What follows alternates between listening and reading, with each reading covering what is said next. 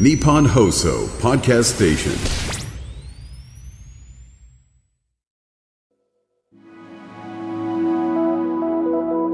こんばんは。そして、新年明けましておめでとうございます。安倍亮です。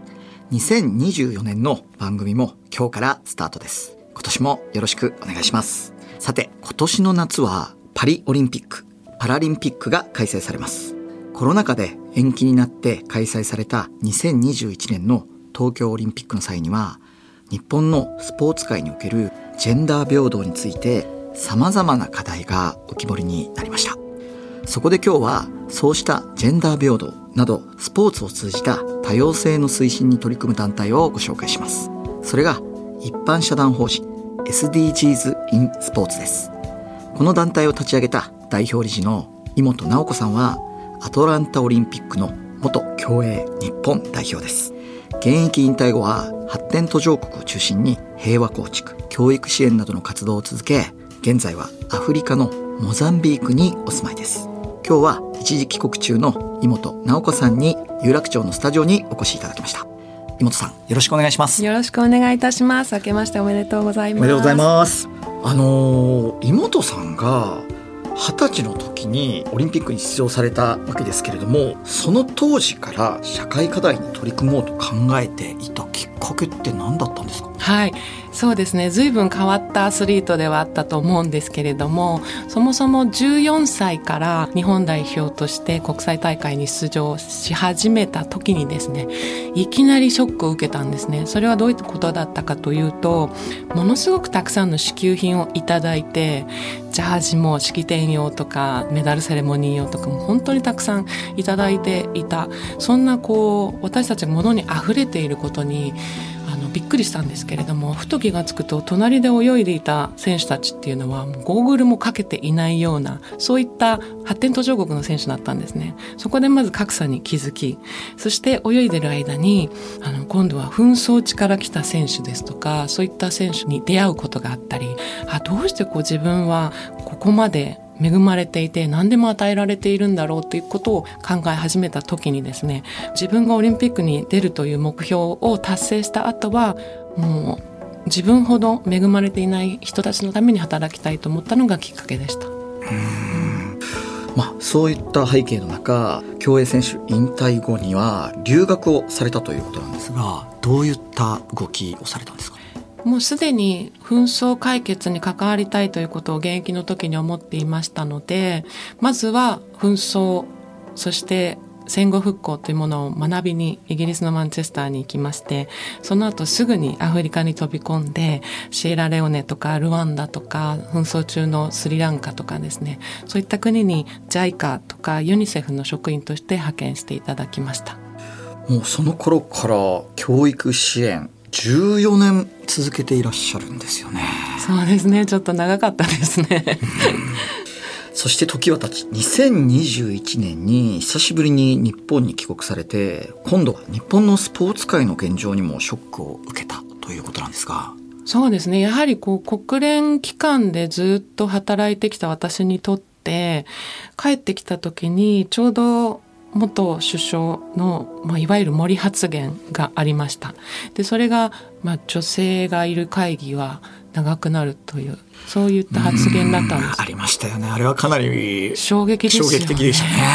で、えっと思って、本当にちょっと思考停止だったんですけれども、その後ものすごくたくさんの取材を受けて、で、なぜ私に取材が来るかなと思ったんですけど、それはおそらく他のアスリートがあまり発言をされてこなかった。というところで私にお鉢が回ってきた時に、やはりこう解決の糸口をあの図る、そういった側についておきたいなっていうふうに思いましたので、まず勉強会を始めました。なぜあの発言がいけなかったのかとか、スポーツ界のジェンダー平等ってどうなってるかっていう勉強会を始めたらですね、皆さん意欲的に学んでくださった。あのそして組織委員会にジェンダー平等推進チームが発足してアドバイザーに就任されることになったんですよね。そうですね。やはりこう何かお手伝いさせてくださいと、えー言ったところ、アドバイザーにさせていただいて、ただもう本当に、えーオリンピック・パラリンピックまであと3ヶ月ぐらいでしたので、できることはすごく限られていましたね。その中でじゃあ何かインパクトのあることをと思った時に、報道のあり方を変えていただきたいっていうことを思いましたね。それは具体的にどういった内容だったんですか？やはり私が海外でいろいろなスポーツの報道を見ていた時に女性アスリートはとてもかっこよくアスリートとして報じられているんですけれどもどうも日本のスポーツの報道は女性アスリートに限ってはかなりこう食べているものだったりとかママアスリートだったりとか美しすぎるとかですね。まず容姿から入ることがとっても多いなっていうふうに感じていたんですね。なのでまずアスリートをアスリートとして見てほしい。で男性と女性で偏った、えー、報道の仕方っていうことはやめていただきたいっていうのを話しました。あの日本人が思ってる以上に日本のそのジェンダー平等は相当遅れてるっていうことをきちんと認識しなきゃいけないってことですよね。そうですね。あまりにもそこに対しておかしいっていうふうに思わなくなってるようなところはあるかもしれないですよね。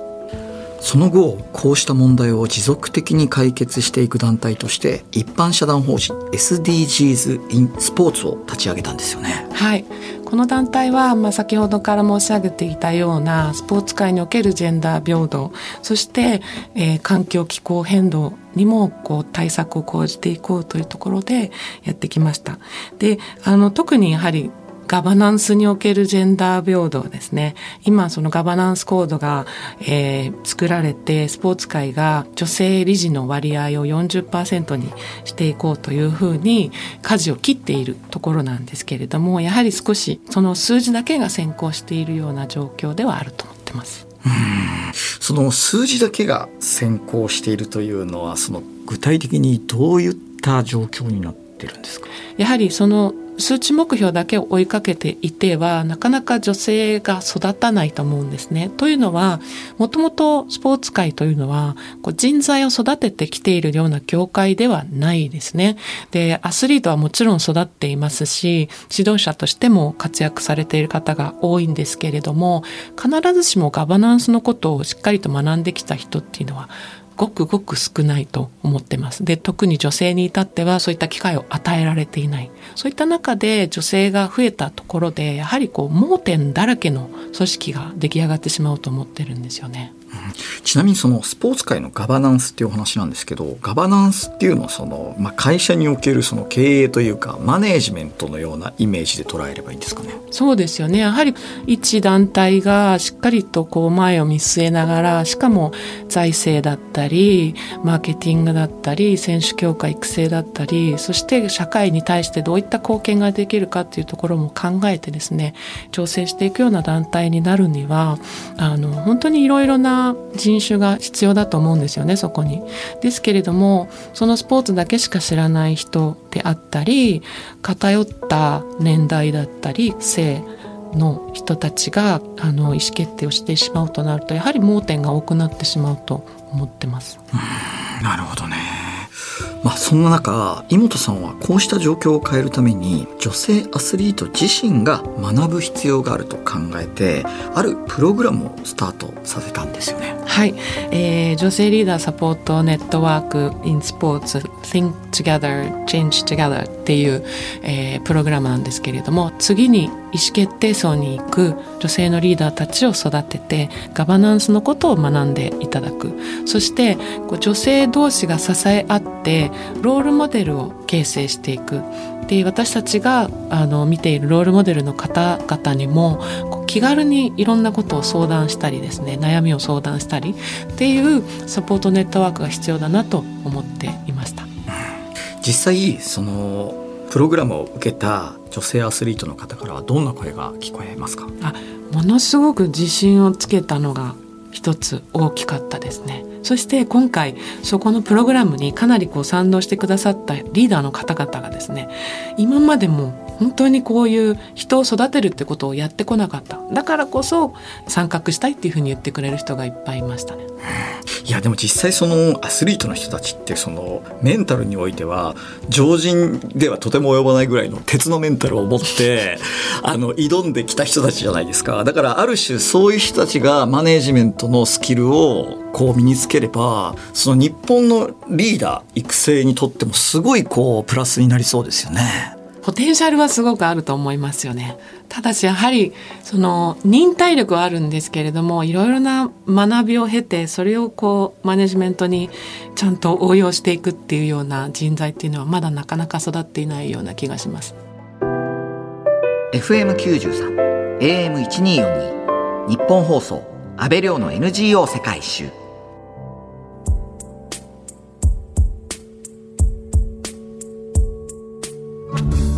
今日は一般社団法人 SDGs in Sports 代表理事の井本直子さんにお話を伺っています。井本さんは元アスリートとしてスポーツ界における LGBTQ の問題にも取り組んでいらっしゃるんですよね。そうですね。なかなか難しい問題ですし、まだまだ日本では本当にマイノリティなんですよね。ただし、国際社会ではどんどんそういった選手が増えていますし、この東京オリンピック・パラリンピックでもですね、初めて女性のトランスジェンダーの選手がウェイトリフティングで出場するということがありました。で、あの、今もトランスジェンダーの問題はとってもとっても難しくて、私たちも毎日頭を悩ませているんですけれども、まあ必要なのは、まずそういった選手たちが生き生きとトップを目指せる環境を作って議論していくっていうことじゃないかなと思っています。あの僕もどこかで聞いたんですけどその LGBTQ の方って人口の10人に1人の割合ぐらいで実際いるっていう話もあってもしそれが本当なら10人のメダリストがいたら 1人は LGBTQ の人であってもおかしくないっていうことなんですよね。もちろんですよね。ですけれどもまず選手として上がっていく過程においておそらくもう奮い落とされている。なぜかというと例えばスポーツ特有の男らしさ女らしさっていうもうそこの時点でですねおそらく小学校中学校高校ぐらいの時にはあのスポーツ嫌いになっている LGBTQ の方って多いんじゃないかなと思いますね。例えば私の仲良しの杉山文乃さんトランスジェンダーなんですけれども彼はもともと女性で競技を選んだのがフェンシングだったんですね。なぜかというと唯一男性と女性のユニフォームの差がないから。だけどもね、水着とか多分大嫌いだったと思いますよね。そういった中でこう振い落とされている LGBTQ の子供たちっていうのは多いと思いますね。いやなんだろうその有能な才能がこう活かせないって相当その日本全体としても機会損失大きそうですよね。本当ですよね。まあそういった差別をまず底辺からしっかりとなくしていかなければその才能は伸びないですよね。あの、そして今年はパリオリンピック、パラリンピックが開催されますが、障害のある方のスポーツ環境に関してはどんな問題がありますか？はいあの日本では東京オリンピック・パラリンピックの時にかなりパラスポーツというものが脚光を浴びましたよね。であそこまで認めてもらえたっていうことは今までパラの選手たちっていうのはなかったと。とても競技にとってプラスだったというふうに称賛している一方でですねやはり東京パラ以降かなりやはりこうスポンサーが離れてしまったりとか活躍の機会がなくなってしまったっていうふうに感じている方もいると思います。でもちろんあの競技全体としては上がってはいるんですけれどもやっぱり構造的な問題としては指導者の問題だったり競技環境の問題だったり普及の問題だったりですね。もう問題は本当に山積していますね。なるほどね。そしてあのパラリンピックの場合って元競技者が指導者になることが結構難しいっていう話を聞いたんですけど。そうですねというのはパラの遠征に行く時にもやはりお金があまりないので指導者の数が限られてしまいます。そうすると指導者はいろんなことをしなければいけなくなってしまう。そういった時に障害を持った方が帯同してもちろん素晴らしい指導者なんですけれどもじゃあいろいろな雑用とかですねしなければならないとなった時に手が届かなくなってしまう。そうすると結局いろんなこと雑用もできる人健常者の方が選ばれるってことは多いんじゃないかなと思ってます。パラの優秀な選手が指導者としても成功するということがなかなか難しくなってしまったりっていう問題もありますよね。そして SDGs in スポーツは去年公益財団法人日本スポーツ協会とスポーツを通じた SDGs の促進を図るための包括連携協定を結んだそうですね。はい。これは本当に素晴らしい出来事だったんですけれども日本スポーツ協会、えー、いわゆる J スポと呼ばれてる団体がですね日本一大きなスポーツの統括団体で150団体ぐらいを束ねている中央競技団体なんですね。でその団体さんと一緒に今取り組んでいることというのが、えー、トップ層のジェンダー平等だけではなくって特に立ち遅れている環境や気候変動といった問題にも一丸となってスポーツ界で取り組もうという動きをしています。あのスポーツ界がその気候変動に取り組むっていうそれはどういった文脈になるんですか、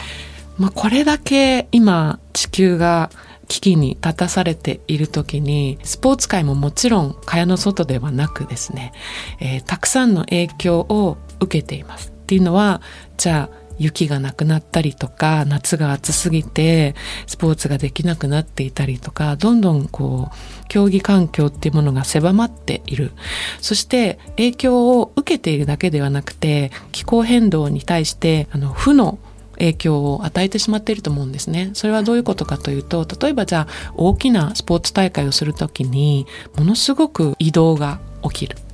そこでも CO2 をたくさん発生しますし、施設を作ったり、それを運営したりとか、また日本中にたくさんあるスポーツ施設も老朽化していて、そのエネルギー源がまだ化石燃料だったりする。ってなった時にもしスポーツ界がもっともっと持続可能なエネルギーを使ってなるべく CO2 を出さないように運営することができたら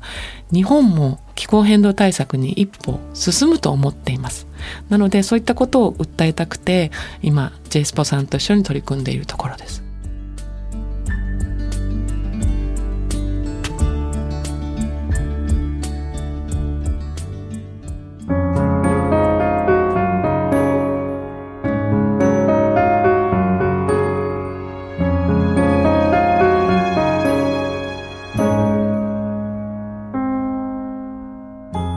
東京有楽町にある日本放送からお届けした安倍亮の NGO 世界一周。そろそろお別れの時間です。今日は一般社団法人 SDGs in スポーツ代表理事の井本直子さんにお話を伺いました。最後に SDGs in スポーツの今後の目標を教えていただけますか？はい、ありがとうございます。あの、私どもの団体は、スポーツが変われば社会が変わるということを信じてですね、えー、ジェンダー平等の問題そして環境気候変動の問題をまずスポーツ界から変えていって地球環境保全に近づくという文化を追従できるようになりたいと思っていますのでなかなかスポーツがまだまだこうネガティブなニュースが多い中で、まあ、難しいことは多いんですけれどもぜひスポーツの可能性をですねしっかりと高めて日本の社会のリーダーとして君臨できるようにしていきたいと思っています。井本直子さん貴重なお話をありがとうございました。どうもありがとうございました。一般社団法人 SDGs in スポーツの取り組みについて詳しく知りたい方は公式ホームページをご覧ください。ここまでのお相手は阿部亮でした